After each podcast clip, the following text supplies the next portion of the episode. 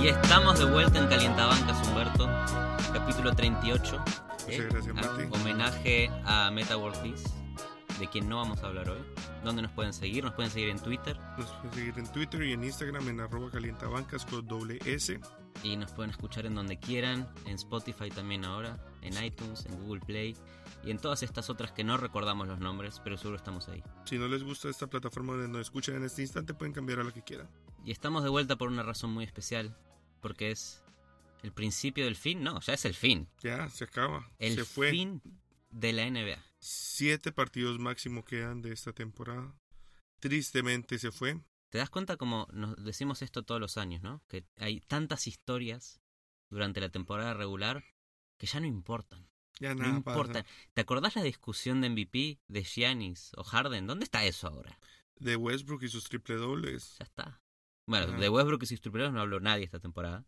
Porque ya es- está normalizado lo Se que está haciendo. normalizaron. Está normalizado. Todo el drama de LeBron y los Lakers.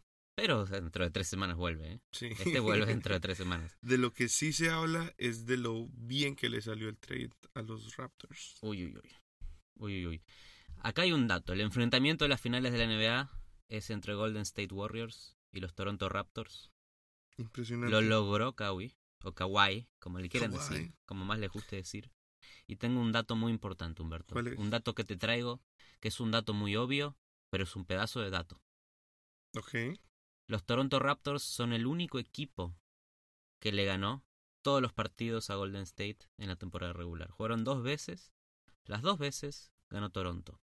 En casa y de visitante. en casa de visitante. Dos partidos raros, porque en el primer partido, que fue al principio de la temporada, en noviembre, eh, no jugó ni Curry, ni Draymond Green, ni de Marcus Cousins. Ok, ganó Toronto contra un Golden State reducido, si querés.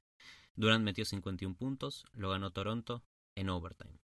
Y el segundo partido, En Toronto. en Toronto. Y el segundo partido fue sin Kawhi Leonard. Hmm. Estaba todo Golden State, obviamente sin, sin Marcus Cousins. Pero fue un Toronto en donde los que jugaron y ganaron todo, hicieron todo, fueron Kyle Lowry y Pascal Siakam. Entre ellos dos ganaron a un Golden State cargadísimo. Cargadísimo. Lastimosamente, como dijimos, la temporada regular ya no importa. O sea, este dato no importa. Este, Este dato no dato importa. no importa. O sea, impresionante. Y de verdad te habla de que Lowry y Siakam en un buen momento pueden aportar mucho. Pero, no importa. Este dato no importa. No importa porque lo que pasó desde noviembre que, y diciembre, que fueron estos dos partidos, pasó hace mucho tiempo. Hace mucho Estamos tiempo. en, en mediados de mayo. Eran otros equipos, Otras épocas. otros momentos. Éramos más jóvenes. Éramos más jóvenes. Incluso los jugadores eran más jóvenes. Exacto. Y todo ha cambiado. Todo, todo ha cambiado. Todo cambió porque hoy Golden State llegó a las finales con el mejor ataque de todos los playoffs enteros y lo está haciendo eh, después de barrer a Portland 4-0, aplastada esa serie de finales de conferencia y todo lo está haciendo sin Kevin Durant. Sin Kevin Durant. Entonces, ¿qué te parece, Humberto, que este Golden State eh, vuelva a jugar en su estado más puro? Con Mm. pases, con cortinas, con todos los jugadores participando, porque ya no está el jugador que los hace letales, que es Kevin Durant. Es un básquetbol mucho más bonito, no necesariamente más letal, es mucho más bonito. No es más letal, es no más es más bonito. letal, es más bonito. Vemos a, a un Curry que cur- corre, un Curry que corre mucho más por la Curry que cancha, corre. mucho más por la cancha, mucho más pick and roll, mucho más screens, una ofensiva que corre a través de Draymond Green, que es un líder espectacular. Pero también es un Perdón, eh, te interrumpo, porque Magic Johnson es el modelo a seguir de Draymond Green. debería, o sea, según, Kobe Co- Bryant. según Kobe Bryant. Tiene que ser ¿no? más Magic Johnson. O sea, el consejo de Kobe Bryant a, a Draymond Green es que juegue más como Magic Johnson. Nada más. Contratar a, a Kobe de entrenador. Exacto. Humberto, tenés que ser más Michael Jordan. Ok, fácil. Pero al mismo tiempo yo creo que es un dato engañoso. Tanta comodidad en los Warriors. O sea, se enfrentaron a dos equipos relativamente fáciles para ellos. O sea, uno fue los Rockets. ¿Te parece que los Rockets eran un equipo fácil? Pasaron por eran, encima eh, fácil. eran el mejor equipo de, de los playoffs sacando a Golden State. Y a, bueno, y a Milwaukee. Pero esos Raptors, en, los Rockets en los playoffs, Yo nunca les tuve fe, nunca pensé que fueran a hacer, a hacer ni cosquillas en los playoffs. Llegaron más lejos de lo que yo me imaginé. Y los Blazers, o sea, sin, sin su estrella defensiva, no iban a ser un matchup bueno para ellos. O sea, no iban a ser un matchup complicado.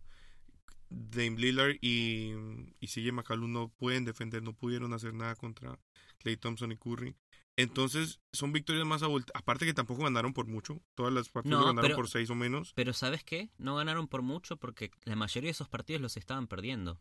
Y lo que Siempre volvió, estuvieron perdiendo. lo que volvió en Golden State, lo que no se ve tanto cuando está Durant, se vio más con este Golden State Durantless, sin Durant, es que aunque estén perdiendo por 12, 15 puntos, la agarra Clay, la agarra Curry, te invocan tres triples y te retorna. O sea, se te perdiste, eh, perdiste todo el margen que tenías y estás perdiendo. Y es como, Pero vos viste cómo los defendían. O sea, cada vez que hacían una pantalla se quedaban atrás los defensores en la pintura y les daban todo el espacio del mundo para Sí. tirar. Canter el Era una responsable. ¿no? vergüenza. No, no, no rotaban el pick and roll, dejaba Curry abiertísimo. Todo el mundo habló de eso después del juego 1. En el juego 2 lo siguieron haciendo. O sea, era la estrategia, dejarlos tirar a ver si, si un milagro los salvaba. Eso no va a pasar con Toronto. Es un Bueno, Toronto. También es un tema de concentración en defensa, ¿eh? La, la defensa... No, no, la orden era quedarse atrás. La orden no era cerrar el pick and roll y eh, hacer el switch. Era que Dame Lillard o CJ McCollum eh, esquivaran las pantallas, se acomodaran como pudieran otra vez enfrente y defendieran. Era, era imposible. La culpa del coach de Portland, Terry Stotts, Sí, eso no lo haría en Igners. eso Porque no los Raptors tienen la mejor defensa de los playoffs. Esto es lo que vemos que se enfrenta acá. Es el mejor ataque con o sin Durant. Con la mejor defensa, obviamente con Kawhi Leonard. Claro. Eh, un muchacho que tiene un- una mano gigante Con las que frena todo el mundo. con las que frena todo el mundo. Eh, y lo que me gusta de Toronto a mí, Humberto, es que es su primera final en la historia. Ya Kawhi Leonard jugando ahí un añito es la leyenda máxima de... Borró todo lo que hizo Chris Bosh, Vince Carter, Ah, ya, que que oh, me llevaste, a, me llevaste a ese... De Rosa murió por esto. Se sacrificó. Es la- el sacrificio de DeRozan para fue a jugar con Popovich. ¿Está y feliz? ¿Está haciéndole fuerza a los Raptors? Sí, obviamente. Sí, sí. Eh, obviamente. ¿Sabes lo que dijo Marc Gasol? ¿Qué? Marc Gasol, cuando llegó a las finales eh, de la NBA, campeón del Este, lo entrevistaron y él dijo que en este equipo de los Raptors hay un poquito de Memphis. No. Que en este equipo de los Raptors está Mike Conley, que está Zach Randolph. Están todos con él. Y eso es lo que... Y llora la gente hincha de Memphis. en, est- en estos. Raptors hay un poquito de los, de los Memphis Grizzlies del grit and grind. Hay un poquito de los Spurs. Un poquito de los Con Danny Spurs, Green ahí también. con Danny Inés. Y, y contra un equipo que es solo Golden State. O sea, esto es como el- toda la gente le está dando su energía. Es como la Genkidama. ¡Ah! Estamos todos Te alimentando. damos lo mejor. Toma nuestra energía. Ibaka, Ibaka, aparece Ibaka ahí, lo mejor de... Ibaka de Oklahoma. No, la leyenda de los Orlando Magic. Oh, No, no nos olvidemos que Ibaka jugó en los Orlando Magic. También. Y bueno, y, y lo más lindo de todo esto es que la final, el home court, la ventaja de localidad la tienen los Toronto Raptors. Esto nunca les había pasado a los Warriors. Nunca habían llegado. O sea, también creo que Tienen que ir a Canadá, ¿eh? A La final se juega en Canadá. a otro país, tienen que ir a otro país a Tienen jugar. que pasar a hacer migración. Y en números, por lo menos, ha sido sus peores playoffs en bastante tiempo. Igual llegaron cómodos. Que es lo O sea, son los peores playoffs después de barrer 4 a 0 en final de conferencia, ¿no? Claro. Pero, ok, de nuevo, es engañoso. No creo que los Blazers fueran el mejor equipo de la conferencia. Llegaron ahí porque mi Dios es muy grande y los Nuggets no pudieron. Pero, Pero sí es no verdad, son ¿eh? el mejor equipo de la Hay conferencia. poco margen de victoria en Golden State estos playoffs, cuando en playoffs anteriores eran palizas en donde Claro. Curry y Clay se sentaban todos en el último cuarto y llegaban fresquitos. Este Golden State llega con lesiones, con, con Curry con dolores, están en un... Y Toronto no llega destruido. O sea, creo que Kawhi tuvo un problemita ahí. No solamente está lesionado ahora, y que jugó en esa lesión, sino ese poquito de San Antonio que mencionaste recién es lo que él abandonó. Él abandonó a San Antonio porque tenía una lesión y lo hacían jugar igual, y él dijo, yo no quiero jugar acá. Se fue mal de San Antonio. No es lo mismo. Se fue mal. Y la gente no lo quiso. No y ahora-. Ha reclamado el amor de cualquier fan de la NBA por lo que está jugando. Y está jugando como lesionado. como MVP. Pero aparte, es muy diferente cuando no sentís que puedes jugar en lo absoluto. Y otra cosa es cuando estás a esto de un anillo y te duele el hombro. Ok, okay puedes, puedes intentarlo, puedes jugarlo. Muy diferente, son cir- circunstancias diferentes. Es que si bien está rengueando con su pierna, juega rengueando, tira y, y renguea y sabemos que él no es no actúa. Sí. Lo que menos hace Kawhi es actuar. La vuelca y no pones cara de póker. Entonces, que esté rengueando después de hacer fadeaways, lo que sea, te muestra de que le está poniendo esfuerzo, pero no necesita tampoco de todo su pierna al 100%, porque Kawhi hace mucho con sus manos. sí. Las manos que tiene, y no es, no es una broma, ¿eh? las manos que tiene este tipo, puede agarrar la posesión de la pelota con una sola mano. Los ángulos en donde podés recuperar la pelota, donde podés hacer un robo, eso solo lo tiene él. Sí. No lo tiene nadie más. La manera que puede en defensa de bloquear a alguien, de agarrar una pelota suelta, Forzar un jumbo. forzar un jump ball, lo que puede hacer en ataque, que hemos visto, esto es lo que solo se ve que hacía Michael Jordan, en serio, que es el, el, el amague de tiro en donde cuando levantás la pelota con las dos manos, la pelota que la sostiene termina agarrando la pelota y siendo Claro, manipulada con una sola mano. sola mano. Sí, te, te, ba- te baila O sea, La agarra mano. el balón con una mano. con- y te la baila por al lado de la cara y quedas como... Eso es algo que humanos normales no pueden hacer. Humanos normales no pueden agarrar un balón con una sola mano. Y eso le da explosividad para cambiar de dirección en, inmediatamente. Elige para dónde Ofensiva y obviamente también defensiva. Es para hacer bandejas, cómo, cómo mete la mano, usa su cuerpo para generar espacio y con su mano tiene un tiro Claro. cómodo. Y también viene un tema de matchups, porque este equipo está particularmente diseñado para estas finales. O sea, cuando ellos traen a Marga Sol, cuando traen, cuando empiezan a jugar eh, minutos para Danny Green y Van Vliet, que son jugadores especialistas en tirar de en tres, son equipos diseñados para jugar contra los Warriors. Por eso de pronto los vimos sufrir un poquito con los Sixers, que son un, equi- un- un equipo de las mismas características, muy atlético, muy largo, eh, con Y todos tiran. y todos tiran además. Entonces, aquí es donde los matchups empiezan a volver mu- muy, muy importantes. ¿Qué vamos a ver ahí? Bueno, creo que importante las decisiones de los Raptors en el trade del verano por Kawhi es man- haberlo mantenido a Carl Lowry. Tuvo un primer partido de playoffs terriblemente malo contra Orlando, que DJ Agustín le metió 40 puntos y él metió 0. Sí, Pero a partir de ahí está apareciendo y está apareciendo con tiros, que es lo que siempre le costó históricamente en playoffs. Y está embocando la de tres muy bien en momentos claves. Y es, e- eso es clave para Toronto. claro. Porque la, la ofensiva de, de los Raptors tampoco es una ofensiva muy compleja. Es dásela a Kawhi que absorba defensores porque los absorbe a todos. Y después los que están afuera tienen que meterla. Mm, Tienen que moverse. Y la verdad es que a, ni- a nivel volumen, a, ni- a nivel cantidad de tiros, Golden State es el equipo que más triples tira en la NBA con Houston y va a tirar un montón. Pac, pac, Claro. pac, pac. Te van a matar a triples y con alto porcentaje. Y Toronto no tiene eso. No tiene eso a menos que se despierte Van Vliet, que se despierte Danny Green que está jugando unos playoffs bastante flojos, Sí. que le empieza a invocar más de tres Pascal Siakam que no lo está haciendo tan bien como lo hacía en la temporada regular y que Marc Gasol las emboque. Claro. Todos tienen que empezar a meter Tienen que estar todos tres. firmes. Y también la defensa de perímetro tiene que estar filuda. O sea, las rotaciones, todo, todo esos, toda esa navegación en las pantallas tiene que estar perfectas. Sí, To- Toronto en defensa me da más tranquilidad. Sí. ¿No? Porque tenés a Kawhi que te defienda el mejor. eh, Y tenés a Pascal que es larguísimo. Ujú. Tenés a Danny Green que es un gran defensor. Marc Gasol es un pedazo de cuerpo. Eh, Lauri también te puede defender a Curry si quiere. Yo creo que a nivel defensa están bien equipados. Lo- el problema lo van a tener más en cuanto a respuesta ofensivamente. Porque la defensa de Golden State tampoco es una broma. Ujú. Eh, por ejemplo, si yo te pongo en, en una situación de partido, ¿ok? Este, y sos Golden State, estás defendiendo a Toronto. ¿A quién pones a marcar a Kawhi Leonard? Sos Golden State. Ah, Va a estar Draymond Green encima siempre. Draymond Green. ¿Quién lo marca? Pascal Siakam. A Pascal Siakam, si está, si está Iguadola en la cancha, Iguadola. Si no, Draymond Green y si no, tus defensores y Clay Thompson. Tenés tres buenísimos defensores. Esos son tus tres defensores. Con eso vas a, vas, vas a ganar. Y eso es importante. ¿eh? Si vuelve de Marcus Cousins, si vuelve a- con los minutos reducidos que tenga, es muy es un excelente jugador, pero es muy mal defensor de triples. Y va a venir con muy poco ritmo. O sea, es que puede que termine desacomodándolos más, desajustándolos más de lo que necesitan. Y vos decís, si, si sos Kawhi Leonard, que es, eh, lo que tiene Kawhi es que también ofensivamente eh, manipula mucho como, como la defensa termina prestando la atención a él y abriendo a los demás.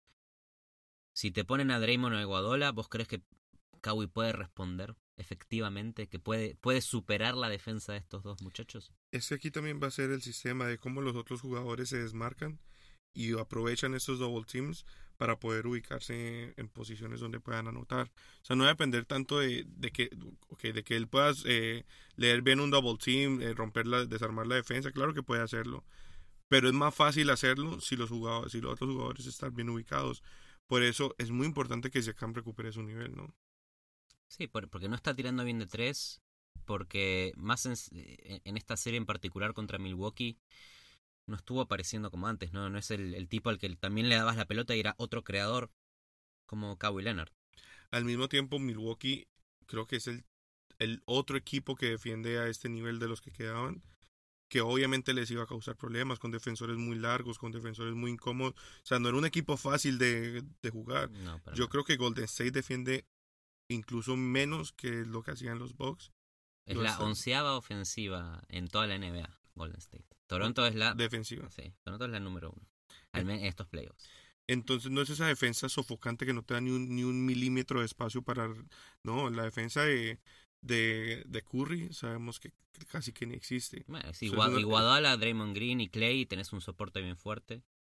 Con Kevin Looney también tenés un soporte bien fuerte. Ofensivo, porque Looney defensivamente no ha hecho mucho. ¿No te gusta Kevin Looney? ¿No sos fan de Kevin no le Looney? tengo tanta fe, le tengo más fe a, Jarebko. Jonas Jerebko. Jonas Jarebko. Has cambiado tu gusto en jugadores, ¿eh? Porque hace dos años yo te preguntaba y me decías, "No, Looney. Looney Mm. es mi tipo de jugador. No, pero es por lo que está ahí. haciendo. Un Jerebko. O sea, si me toca escoger en- entre estos dos particularmente. Ok. Me gusta esto, ¿eh? Me gusta esto. Eh. ¿Lauri lo puede defender a Curry para vos? ¿Lo Claro puede que frenar? puede, claro que puede. No, no es, Es un necesario poner a Kawhi. Leonard. Es que probablemente lo que vayan a hacer es que va- obviamente va a haber muchas pa- pantallas. Entonces es de estos equipos donde todos van a tener que en algún momento defender a Curry. Probablemente los Warriors vayan a buscar el matchup que más les convenga, que va a ser Lowry. Y Lowry está capacitado totalmente para, no sé si neutralizarlo, pero por lo menos para incomodarlo todo el partido. Es de estos jugadores Patrick Beverly-escos que no necesariamente son el mejor defensor, pero van a estar ahí jodiendo, intenciando y metiéndosele en la cabeza a Curry. Y Eso- si, y si llega a haber un pick and roll en donde tenga que marcar no, no Lauri, sino seguramente sea Pau Gasol, eh, no Pau Gasol, Marc Gasol o Siakam. Que los dos, si bien son, son, son rápidos, Sí, Siakam mucho más que, bien. que Marc Gasol, pero los dos pueden ir a cubrir. Y roll. puede navegar bien las, las defensas. Son todo, es una paredes. defensa en equipo, Toronto. Defensa en equipo. Es un sistema, es, el, el sistema es el que tiene que funcionar. sistema defensivo. Porque si vos lográs apagarlo a Curry de tres con una buena rotación en pick and roll, después tenés que frenarlo a Clay si no juega durante. Dependés de que aparezcan esos jugadores de reparto de Golden State. Que han aparecido Sí. estos playoffs. Y más en la serie contra Portland. Que son. Alfonso McKinney, Livingston. También Looney, no, no, lo, no lo descartes. Eh, que es uno de tus jugadores favoritos, ¿no? De, de Golden State, de Golden State Warriors. ¿Cómo frenás a Jerebko? Te pregunto cómo lo frenás a Jerebko. ¿Cómo lo frenás? ¿Qué, qué plan de acción? Con cualquier jugador de la banca de los Raptors. No, qué malo que sos. Qué malo que sos. Pero es que si, si está Ibaka, va a ganar sobre Jerebko. Si está Margasol, va a ganar sobre Jerebko. Yo creo que cualquier jugador que esté jugando en esa posición va a ganarle. ¿Y sabes lo que puede pasar en estas finales? Esta es una primicia de calientabancas ¿Cuál que leí ayer en ESPN. ¿Qué? Que OJ Anubi puede volver a estas finales. Shit. OJ Anubi es uno de los pilares defensivos de esta temporada de los Raptors. Y los Raptors han sido también la mejor defensa de los playoffs sin él. Y puede volver.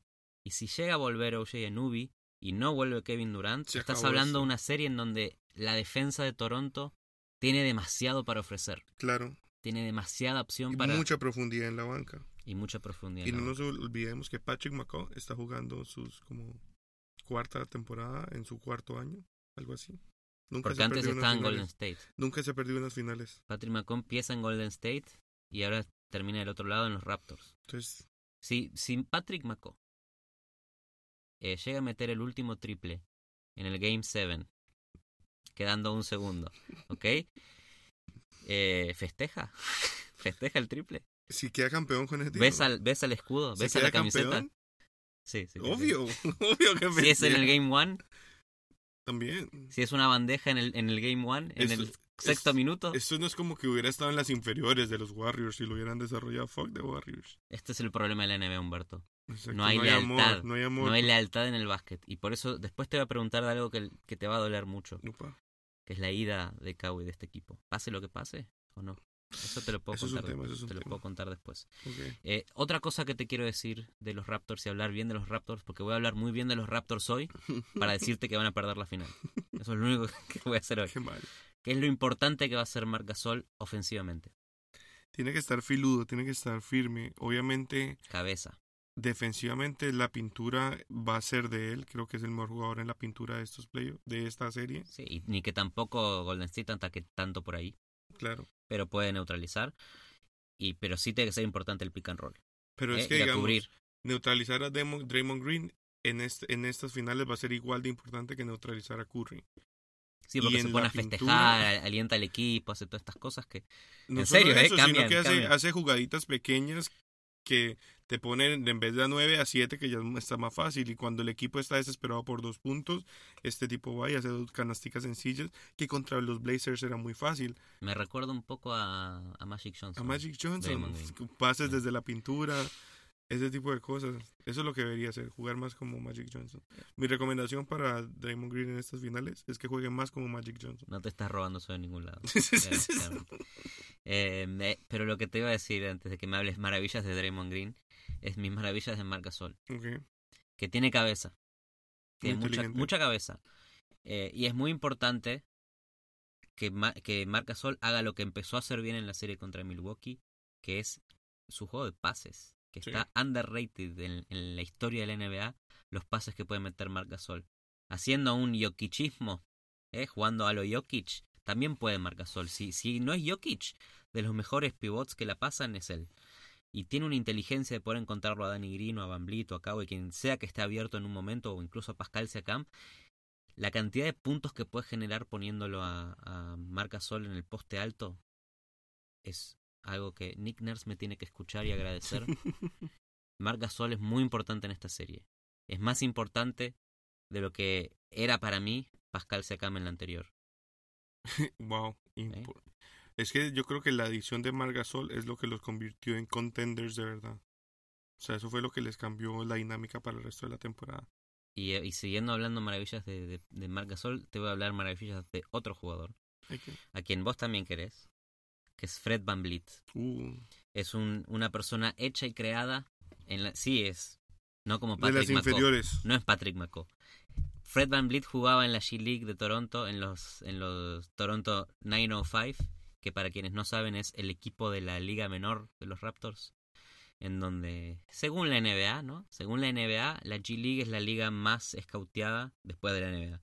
Más que Europa, más que la liga argentina, la liga Esos colombiana, son de, la liga de española. la NBA, ¿eh? obviamente. Datos de la NBA, ¿eh? Informa Adam Silver que Pero la G League más es escauteada por quién? ¿Por la NBA? y sí, porque están al lado. O sea, tiene que. Bueno, me voy. ya vengo. Ya vengo. Son unos hijos de puta. Juegan. A la tarde juega Van Vliet. No sé, está jugando bien. Eh, ¿Cómo está tirando Van Vliet? Porque es importante que los Raptors metan triples. Los pases que da Marc Gasol tienen que terminar en algún lugar. Es muy importante que vuelva Van Vliet y apar- aparentemente desde que tuvo su hijo ha vuelto a ser el Van que todos conocíamos, ha vuelto a castigar a la gente desde el perímetro y ha vuelto a ser ese pitbull también de- desde la banca defensivo que cambia el ritmo de los partidos. Entonces, él va a ser muy importante saliendo desde la banca. Y ahorita tenemos que comparar bancas porque eso también eso va a ser 40% de los partidos. Es 40% de los partidos. Pero antes de analizar la banca, te voy a decir algo que no sabías. Si es un jugador tan emocional, lo único que basta es que Draymond Green lo defienda Uh, 3-4 minutos. uh. 3-4 minutos. Lo hace enojar, se va a Van Vliet, piensa en su hijo joven, en su bebé, y lo, Y saca, lo vuelve- saca del partido. No, vuelve como Super Saiyajin, Super Van Vliet. Para vos es eso, para vos es el es el, el efecto Super Saiyan de Van Vliet lo que va a definir la serie. Ojo, que, Seguro. que sacar de quicio a Draymond Green también puede ser del otro lado del arma secreta. Que esa fue la clave de los Cleveland Cavaliers. Exacto. Para mucha gente, para otra no. Sí, Yo no sé nunca cuál es mi opinión de qué pasó en esa final. Ya pasó hace mucho tiempo, no me acuerdo de los partidos individuales.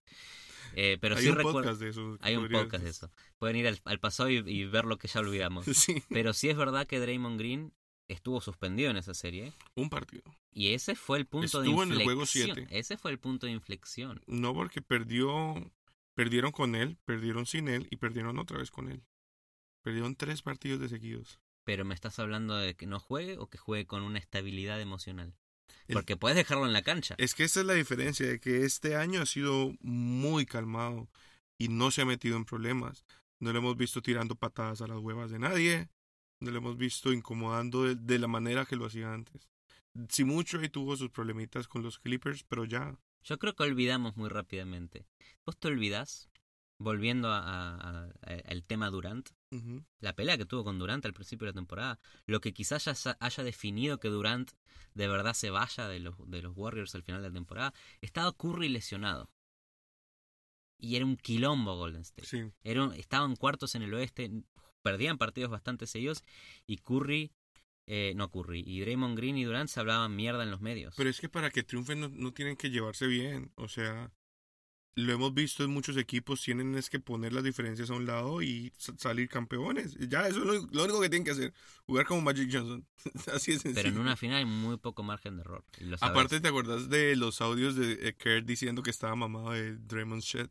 Sí. Pero lo necesitan, o sea, necesitan ese edge, ese, ese, ese empujón, porque digamos, el que y- saca los dientes. yo más allá, yo diría que más que Magic Johnson, otro consejo, mi comparación, lo que yo siempre he pensado de Draymond Green, es que es como el Dennis Rodman de, de Michael Jordan, que cuando llegó a los Bulls, cambió la dinámica del equipo defensivamente, y cuando tu defensa está bien, la ofensiva es más fácil. De- eh, Dennis Rodman no importa. Según Draymond Green, eh, esta es una frase de Draymond Green, es el mejor puto defensor de toda la historia de la NBA. No, no. El mejor. No. El Es muy mejor de bueno. todos. Es muy bueno y es muy inteligente en, lo, en su juego. No es el mejor de todos, no. Eso lo dice él, ¿eh? Bueno, que lo Es- diga. eso lo dice. Vos no sé si le, le crees o no. No le creo. ¿De Bueno, qué? nadie. Rodman es mejor. Rodman. Rodman es líder en rebotes y en robos. Pippen es más lindo. Pippen es más rápido. Pippen tira mejor. Pippen la vuelca bien. Sí. Pippen tiene menos turnovers. No, pobre Draymond. Draymond Green lo que tiene aparte de su locura. Lo mismo que tiene Curry, lo mismo que tiene Clay Thompson, lo mismo que tiene Iguodala, John Livingston y Steve Kerr es algo que no hay que obviar de esta charla, Humberto, que es la experiencia. La experiencia podrías decir que fue la razón por la que Toronto está en las finales. Podrías sí, decir 100%. un equipo muy joven en, en Milwaukee y un equipo con experiencia de playoffs en los Raptors. Con Danny Green, con Marc Gasol, eh, con Lauri que viene de jugar un montón de playoffs, aunque era pecho frío, ya no lo es más, aparentemente. Y con Kawhi Leonard que es un MVP de finales con San Antonio. Y Danny Green también es campeón. no Y Danny Green también eso. es un campeón. Pero del otro lado tenés a un equipo que tiene cinco finales de la NBA seguidas. Menos que LeBron. Serge Ibaka también ha estado en las finales. Sergio con Ibaka, ¿eh? Oklahoma. ¿eh? El baúl de los recuerdos. Imagínate. La final de Miami Heat contra Oklahoma City, la primera que gana LeBron en, en su carrera. Yo quería que gane Oklahoma ese día. Quería, yo estoy en contra de los villanos y quería que gane Oklahoma ese, ese día. Y Lowry tiene millones de pérdidas en su, en su equipaje. O sea, ya sabe lo que es perder. Ahora solo le queda ganar. Es verdad. Uh. Eso fue- eso es muy- es muy duro. ¿Pesa la experiencia? ¿De qué lado está la experiencia? ¿O no importa? No, obviamente la, la mayor experiencia son las cinco finales de seguidas que llevan los otros hijueputas. Pero. Pero. También hay mucha experiencia del otro lado. Y yo creo, yo creo que el mejor jugador de ambos equipos lo tiene Toronto, en Kawhi Leonard. Sí, sí. Yo creo que el- al menos a nivel playoffs, Ujú. Kawhi es- está jugando y no me, no me molesta decirlo, está haciendo jordanesco lo que está haciendo por la influencia que tiene en los dos lados de la cancha. Es una, es, eso es un verdadero MVP, es una persona que te cambia el partido en defensa, te cambia el equipo en ofensiva, te domina, Sí. te, te- te marca, te marca el juego. Si él tiene un buen partido, lo vas a ganar. Y eso es algo que la verdad eh, no, no pasa mucho, o es muy raro tener un jugador así. Pero si se te quiebra uno, se te quiebra todo. Claro. Y en Golden State, si se te quiebra uno, como vemos en Durant, el en equipo temporada funciona. regular les ganaron sin Kawhi. Y esa es la clave de todo esto. Esa es la clave. Esa Ese partido en, que ya no en importa. diciembre, en diciembre de la temporada, de la temporada, Toronto pudo ganarle un partido de temporada regular que quién sabe si era un back to back de Golden State. ¿Qué es? ¿Quién Los sabe? cogieron Todas las variables. ¿no? trasnochados. No interesa. No interesa. Eh, yo creo que clave la experiencia de Steve Kerr contra la experiencia de Nick Nurse. Los dos Ah, técnicos, bueno. los dos directores técnicos de esta serie. Pero lo que hemos visto también de Nick Nurse es que en los partidos más complicados su equipo ha respondido. Porque toman decisiones muy agresivas. No le da miedo hacer Acuérdate que cambios. tuvo un partido de eliminación contra Filadelfia, que estuvieron 3-2 Y ganaron. y ganaron. Partido de eliminación y luego pasaron por encima. Y aquí también ese juego 3 fue decisivo, porque ya cuando vas a dos overtimes y tu equipo está medio desarmado, ya lo que queda son decisiones técnicas. Sí. Y ahí el equipo respondió. Y respondió en el juego 3, en el juego 5 en, en Milwaukee, que es un juego con mucha presión de visitante. El punto de inflexión de la serie, ¿no? Claro, porque si, si no ganas ahí, te toca intentar ganar un juego 7 de visitante, Sí. que es mucho más difícil. O sea, si no eran 6, no era nunca, básicamente. sí. Entonces también ahí eso es mérito de- del coach. Ahí se tomó una decisión muy importante. Que fue darle, creo que jugó 12 minutos en todo el partido a Danny Green. Porque Van Vliet le estaba invocando. Sí, Y esas son las decisiones que como técnico de la NBA, si las tenés ahí claras en la final, claro. llegás lejos. Y eso, lo- eso también lo tiene Steve Kerr, Sí, también. claramente. Baden-Hauser eh, fue muchísimo más reservado en las finales de conferencia. Sí. Nunca hizo jugar muchos minutos a Giannis. Eh, sí lo sentó a Mirotic. Mantuvo su sistema y confió en él. No mantuvo, mantuvo, mantuvo y no le funcionó. Y Nick Nurse hizo, ah, a la mierda. Dio vuelta a la mesa y cambió el sistema para que sea muchísimo menos en las manos de Siakam también. Sí. Es Kawi, este es tu momento. Hace, Y le respondió y y, le, l- y le y respondió. le pagó. Decisiones potentes. Sí. Eh, y aparte el coach me habías preguntado de la banca y te ignoré. Perdón, Humberto. No, te, no, vamos- a te he ignorado porque este podcast, ¿cómo se llama? El de Meta World Peace. Se llama Calientado. Ah, ese episodio, perdón, ese episodio el de Meta World Peace. El show es calientado. El show es Calientabancas. ¿Y qué es lo que hacemos en Calientabancas? Hablar de las bancas. Muy bien. ¿Me puedes hablar de las bancas? ¿Sos el especialista en bancas? Eh, ya hemos hablado de varios, varios per- personajes de esta banca, ¿no? Vos has elegido las sillas de este estudio también. Son bancas, sí. ¿no? Las buenas bancas. El, a mí me parece que la banca de Toronto está a años luz de lo que tiene Golden State, pero aquí entra el tema del coaching, que Steve Kerr ha sido muy bueno eh, haciéndole a sus jugadores entender el sistema. Y cuando entra Looney, cuando entra Bell, no son los mejores jugadores, pero están bien ubicados y pueden meter canastas debajo de la pintura. Entonces, igual creo que Ibaka y Alfonso Gasol- McKinney va a ganar esta serie. Alfonso McKinney es el que gana esta serie. Hay una vaina que Ibaka y Gasol cuando defienden hablan en español entre ellos. Entonces es súper complicado para los demás saber por dónde les van a llegar, por dónde los van a cubrir. Hey, te llego por la derecha, te llego por la izquierda. Entonces, eh, Son detalles. dos miembros de la selección española de básquet que ahora va a jugar el Imagínate. mundial. Se viene el mundial de básquet al que hubiéramos querido ir, Sí. pero vamos a seguir hablando del banco de Golden State. Desde los bancos. Eh, no, lo, lo comparamos la, la- las últimas series. El banco de Golden State a nivel nombres no te llama la atención. Exacto. Es como que, bueno, sí sale John Livingston, pero después está Jacob Evans, Alfonso McKinney, eh, Quinn Cook, Jerebko, Bogut, que no está ni jugando. Sí. Eh, y del otro lado, en los Raptors tenés eh, calidad y nivel, especialmente si vuelve a Nubi. Porque te sale del banco Powell, que es un base que te puede crear tiros, puede tirar triples eh, abiertos, Sí. defiende muy bien. Responsable. Es un jugador, la verdad, que puede aportar mucho y puede ser la diferencia en un partido, si, si llega a jugar bien. Eh, Sí. el- la importancia de OJ Anunoby si es que vuelve puede marcar una gran diferencia. Y Vaca lo que le aporta a nivel defensivo al equipo son jugadores de más nombre, Sí. pero que tienen que responder a un sistema centralizado en Kawhi Leonard. Y creo que lo interesante también es que estos nombres son hechos en, en Toronto, porque Anubi también es hecho en Toronto, Norman Powell. Y creo que el único que llegó a aportar es Ibaka, entonces un poquito de mérito ahí también al sistema de los Raptors. La juventud raptoriana. Y hay un jugador más en el banco. ¿Quién? Que no hay que olvidar, Humberto. ¿Quién? No está jugando. No está jugando minutos. Pero sí lo vemos eh, cuando Toronto la vuelca o cuando Toronto mete un triple importante, filman el banco de suplentes, filman la banca. Está nuestro calientabanca favorito, Jeremy Lin. Jeremy Un aplauso Lin. para Jeremy Lin. Jeremy Lin ha llegado a las finales. Está en las finales de la NBA Jeremy Lin. Puede tener un anillo muy pronto. No hay nadie que apoyemos más en estos dos equipos que Jeremy Lin. Jeremy Nadie. Lin Ni Van Vliet, que amamos a Van Vliet. ni Van Vliet. Si Jeremy Lin llega a salir campeón, yo quiero esa foto de él con su anillo. Quiero la foto del anillo de Jeremy Levantando Lin. el trofeo. Jugador que ha aportado muchísimo al deporte. Jeremy que Lin. e- es el creador del Linsanity, el momento más raro de los últimos dos años que ha durado dos semanas. Es un stat de ESPN. Es, duró dos semanas y es raro. ¿Cuál fue el, cuál fue el más raro? Linsanity. Linsanity fue el momento más raro. Un jugador desconocido ganaba todos los partidos y metía 30 puntos, 20 asistencias. Y ahí está, Lin. en el banco de Toronto, y no va a jugar esta serie a menos que se lesione a alguien. ¿No? Porque eh, también Nick Nurse le gusta jugarlo a 45 minutos a Kawhi Leonard. Sí. Y esa es otra diferencia. Volviendo al, al- al tema, al debate importante y fuera de broma, Nick Nurse hace jugar muchos minutos a sus jugadores titulares. Puede hacer jugar a Kawhi casi que el partido entero si lo necesita.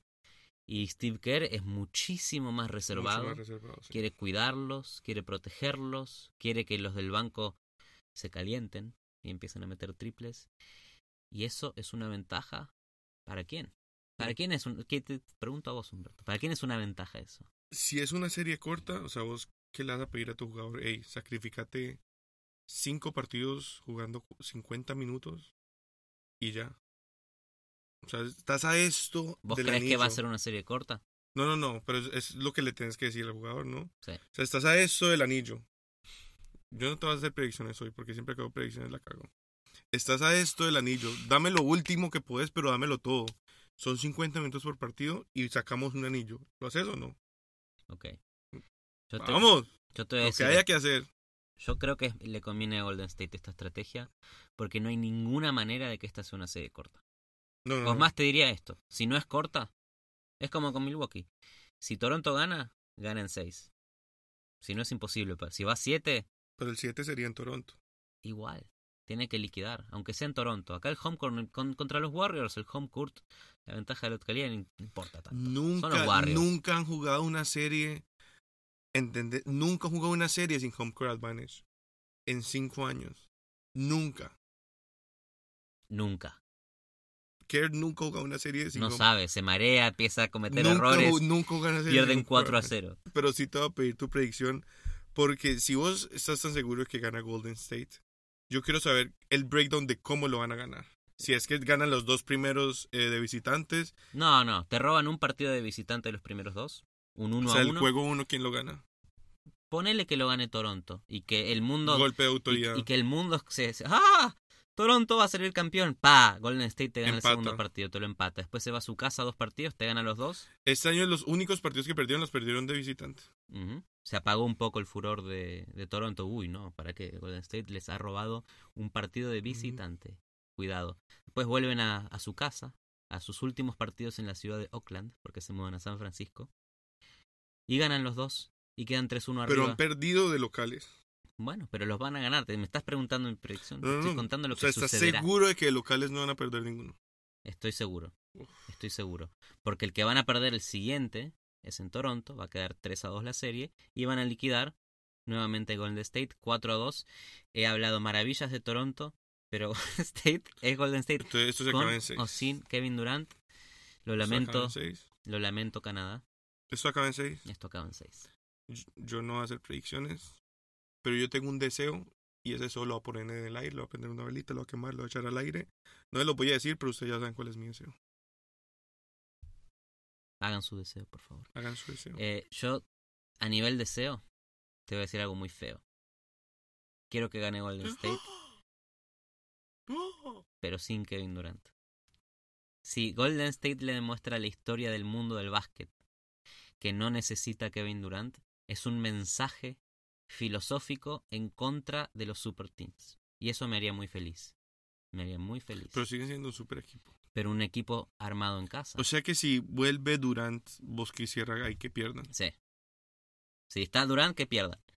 Si no está Durant, que ganen. O sea, tu rabia es con Kevin Durant. No con Kevin Durant, con el principio. con el principio del super team, Ok, en especial este en particular, que ha arruinado la NBA de los últimos cinco años. ok. Eh, ese es mi deseo. Ese es mi deseo. Y la verdad, la verdad, la verdad, la verdad, lo siento por Canadá, pero bueno, su, su primera final. Yo les doy eh, mis respetos porque le salió bien la apuesta a Toronto. La gente los criticó mucho por dejar ir a DeRozan, por dejar ir a, a Dwayne Casey. O sea, era el coach del año en ese instante. Yo creo que yo, yo mismo hablé mierda de la decisión de dejar ir al coach del año y a su superestrella. Pero cómo les ha salido bien y no importa qué pase en esta serie, ya, ya se pagó el trade. Porque llegaron más lejos de lo que han llegado en toda su vida. Entonces no importa todo lo que ha hecho DeRozan, en un año borró eso, literalmente. ¿Sabes lo que hacer ese primer partido en Toronto? Hmm. La final está en Toronto. Y Toronto es una ciudad difícil para jugar. Y si llenan, llenan el estadio y llenan el estadio afuera, que hacen, lo llaman Jurassic Park. El Jurassic Los. Raptors, que son cuando, cuando van a las cámaras de afuera, Es el Jurassic. Park, un estadio de gente gritando en el medio del frío, como Entonces, yo- siento mucho, siento sí. mucho por ellos. Y lo otro que yo creo es que Kawhi está jugando con una misión, está jugando con un propósito y es liberarse, liberarse de cualquier compromiso de quedarse en Toronto. Porque si Kawhi, Kawhi queda campeón, se va a ir a los Lakers. Ya salda su deuda. Salda su deuda. Amigos, muchas gracias por liberarme de los Spurs. Aquí está su anillo, aquí está su trofeo. Sería una, una, una linda leyenda. Ese es un buen 30 for 30 de ESPN. Kawhi en los Raptors. Es una leyenda que será amada por siempre.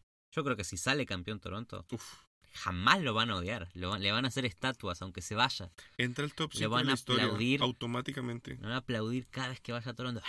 La mayor leyenda que nunca ha vuelto a jugar ahí. Una temporada jugó una temporada, lo sacó campeón y se fue. Gracias. Y sería muy poético que nunca gane en ningún otro lado. Y que nunca vuelva a ganar Toronto. ¿Para vos vuelve o, o se va? Eh, lo más probable es que no gane el anillo y quiera volver a, a reivindicarse. Vos Un decís que más. Toronto puede volver otro, Ot- Un añito más. otro año a la final con Kawhi Leonard. Ujú. Interesante. Interesante. Yo, Menos creo- MVP, pero ese no es mi deseo. Ese no es mi deseo. Eso es diferente. yo la verdad que no tengo la menor idea qué es lo que va a hacer. Y no tampoco y no voy a predecir, te voy a dar un solo deseo. Que los Pelicans traden a Anthony Davis y que consigan a Mitchell Robinson de los Knicks y a Kevin Knox o Y un pick. o que hagan algo in- completamente inesperado y que se quede Anthony Davis y que sea feliz y que le pruebe al mundo que los super teams son una mentira. Yo pensé que ibas a decir el trade de los Suns. No, no, que- eso es maligno mandarlo a Anthony. Querías ir a Los Ángeles, anda a Phoenix. Acá tenés, Mala clase. anda a Orlando. ¡Bu! Dos años en Orlando. ¿Dónde querías? Memphis. Pobre, pobre. Bueno, ¿querés agregar algo más, eh, Humberto? Eh, ¿Qué pensará de Rosen? Honor, honor y sacrificio. ¿Honor? ¿Está tranquilo? Sí. Ok. Bueno, y estamos aquí desde Miami, equipo que no ha llegado a los playoffs. Volveremos, volveremos. Y nos reencontraremos para hablarles, quién sabe si de algo que haya pasado en las finales o después de las finales. Eso está por verse. Volveremos si algo extraordinario ocurre. Lo que sí sabemos es que nos reencontraremos desde este mismo banco dentro de un closet en la ciudad de Miami. Esto es mayo del 2019. Las finales llegarán hasta quizás el 16-17 de junio. Y esto es Calientabancas. Escríbanos si están de acuerdo con lo que pensamos. Recuerden seguirnos en Twitter y en Instagram, arroba calientabancas con doble S. Si les gusta todas las pendejadas que hablamos, suscríbanse. Y A mí me gustaría que me digan lo que no les gusta. También. Y nos dejen un review diciendo lo que no les gusta. ¿Qué les, ¿Qué les cambiamos? ¿Qué les mejoramos? ¿Qué ¿Eh? les editamos? ¿Quieren camisetas? No las tendrán. Hasta la próxima, Humberto. Adiós.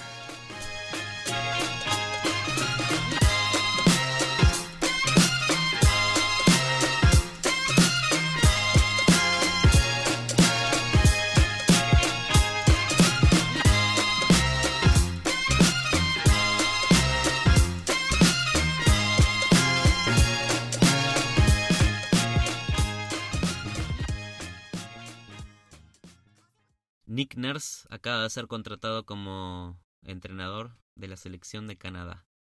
Uh, ¿Qué te parece esto, Humberto? él es canadiense. Bueno, digamos que si jugás para o estás en la organización de los Raptors, sos un poco canadiense. Eh, bien, eh, tipo de la escuela de Popovich, ¿no? O sea, proyectando esa escuela, bajano. ¿Es de la escuela de Popovich? Sí, ¿De qué año? no sé, pero era asistente alguna vez.